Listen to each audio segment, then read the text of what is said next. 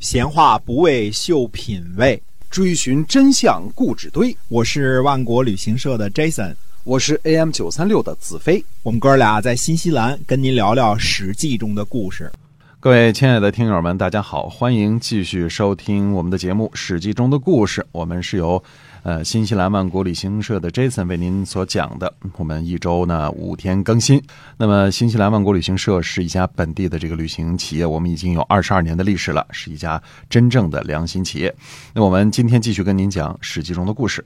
嗯，我们这几集呢一直在讲赵国的故事，差不多从公元前三百零六年一直讲到了公元前二百九十五年。嗯，呃，赵主父呢饿死在沙丘宫，这其中主要的原因是呢，赵国自赵武灵王胡服骑射之后呢，变成了天下的强国，赶走了临胡、东胡、楼烦等北方游牧民族，吞并了中山国，变成了北方。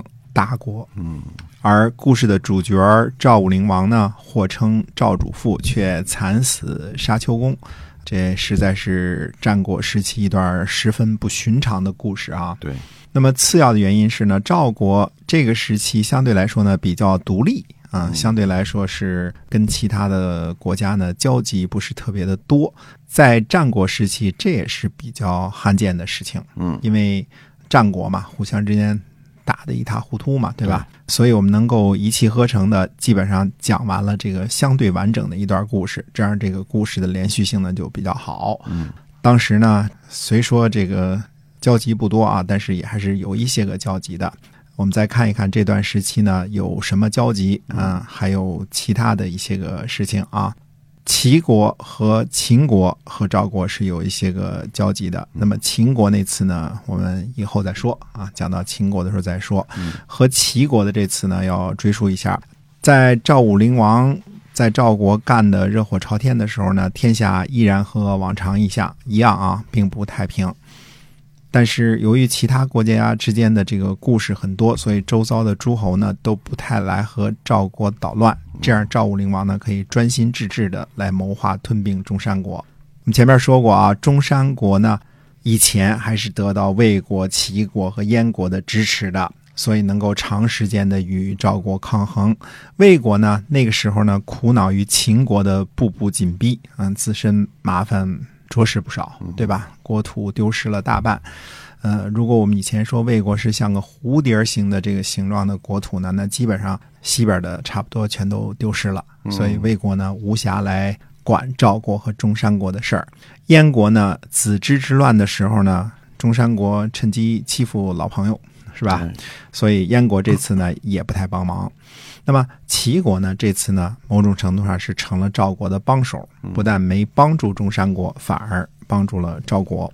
赵国灭亡中山国呢，不是一蹴而就的，经历了一个漫长的过程。那具体说来呢，经过了以下几个阶段：公元前三百零五年，赵武灵王呢率众二十万进军中山国，攻取四个城邑，逼得中山国割地求和。公元前三百零三年，赵国再次进攻中山国。公元前三百零一年，又一次发兵攻入灵寿，中山王逃往齐国。公元前三百年，赵国攻克涪柳，涪柳位于今天河北衡水的冀州区。中山国东部呢，几乎就被这个赵国啊所得了。赵国的边界呢，推进到与代和燕国相邻，这是。这个时候啊，其实中山国已经差不多基本上灭亡了。中山王呢也死在了齐国。历史上说呢，中山国数割，就是每次都割地求和，结果越割越少，国力越来越弱。赵国呢在屡次出兵之后呢，休养生息，扶植了一个傀儡的中山王。最后呢，公元前二百九十六年，赵国终于把这个傀儡的中山王也灭了。啊，灭了这个中山国了，把中山王呢迁到了夫师，也就是今天的陕西榆林以南，彻底绝了中山国的祭祀，占领了全部的中山国的领土，消灭了一个领土辽阔的千乘之国，既没有邻国救援，也没有招致任何国际上的抗议，可见呢，这个中山国呢在外交上有多么的失败嗯啊，比较的背信弃义啊。变成孤家寡人了。对的，嗯特别是呢，趁乱呢，中山国攻打燕国，让他失去了一个强有力的后援。对，呃，对邻居太不怎么地了啊。在这个时候呢，我们要提一个人物比较重要的人物，叫平原君赵胜。平原君和齐国的孟尝君、魏国的信陵君、楚国的春申君合称战国四大公子。平原君的这个知名度啊，比当时的赵惠文王还要响亮。嗯，其实现在我们说节目，大家也知道，你听说过平原君，但你基本上可能没听说过赵惠文王，哎对吧？嗯平原君呢是赵惠文王的弟弟。根据这个学者考证啊，平原君是在公元前二百九十八年被立为平原君的，嗯啊，大约是赵武灵王传位给公子和，也就是赵惠文王这个时候啊。那么试想一下啊，如果那个时候赵惠文王只有十二岁左右的话，我们说这个沙丘之谋的时候，他十五岁嘛，对吧？年少嘛。那么平原君的弟弟肯定是十一岁以下了，弟弟嘛，嗯对吧？也就是说呢，赵武灵王不但把国王的位置传给了一个十二岁左右的赵惠文王，而且把一个更小的弟弟立为平原君，感觉有些荒唐。对吧啊，而且别忘了，赵主父这时候是基本处于这个顾问的这个阶段，对吧？嗯，退退休了吧，对吧？名义上退休了，至少啊。赵武灵王本身呢，他是二十岁的时候继位的，各国啊、五国各带一万人会葬邯郸，对吧？会葬赵肃侯。以前我们想过这事儿啊，那时候被立的。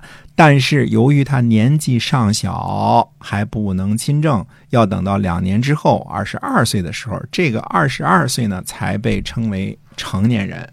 二十岁叫弱冠啊虽然冠了，但是还弱呢，还比较弱啊。嗯，对，叫弱冠。嗯那么二十二岁的时候才亲政。如果我们把赵惠文王生前这个生年啊提前十年啊，大家想想就显得正常多了。嗯那这样就成了什么呢？赵武灵王在公元前二百九十八年的时候，把二十二岁的儿子立为国王、国君，对吧？把他的弟弟大约二十岁左右的这个弟弟封为平原君，嗯，这样是不是显得就合理多了，哎对吧？对哎，比所以这一个十二，一个十十岁左右的孩子就合理多了啊，合理多了嗯所以前边我们猜测呢，所谓的赵武灵王十六年啊，尤大陵梦见会弹琴唱歌的处女娶为惠后这件事儿呢，呃，也是被人为的错后了十年，目的呢，就是为了。赵惠文王在沙丘之谋的时候，刚刚十五岁，还未成年呢，提供时间上的证据。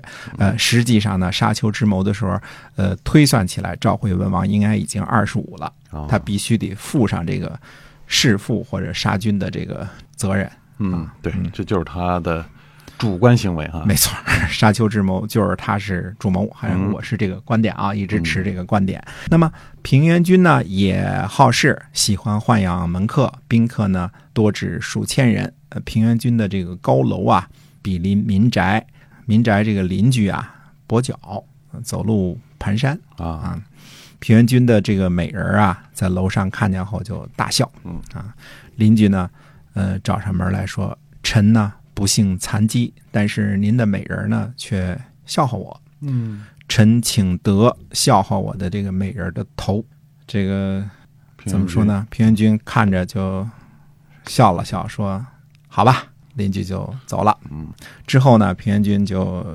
对其他人说啊：“说这小子想要因为一笑的缘故杀了我的美人儿，太过分了。”一年左右，门下的这个门客呢，差不多一半都辞去了。平原君就很奇怪，就询问说：“待大家不错呀，待大家不薄啊，为什么这么多人都离开了？”嗯其中有一个门客就回答说：“说因为您不杀那个笑话人跛脚的美人儿，大家认为您爱色而轻视，所以都走了。”嗯平原君于是就杀了美人儿，亲自去邻居家谢罪。这样呢，世人才渐渐的返回。知道，这个现代人听到这个故事，觉得这是一个挺挺残忍的一个故事啊。人家不就笑了一声吗？嗯，笑是声哎就杀了哈。哎，这这好像这个教育意义是说，这个当然笑人家跛脚，这是肯定不对啊，是不对的，嗯但罪不至死，对吧？但是历史上都是把这种事儿作为这个称赞平原君平原君这个来看待的，意思不是重色轻友轻视女性，啊，这这这绝对是过去的不对的啊！嗯嗯这个有自己的看法嘛，对吧？那是万恶的旧社会，不讲法律，对吧？对，嗯嗯，这差不多是平原君早期唯一记载下来的故事了。那么，当然平原君之后呢，故事还很多，我们再慢慢说啊。呃，这次呢，我们真的得把这个赵国的故事稍微打住一下，看看这十年间其他诸侯间的这个故事到底是怎么回事了。好，今儿我们这个史记中的故事啊，先跟您讲到这儿，希望您持续关注我们的节目，我们下期再会。再会。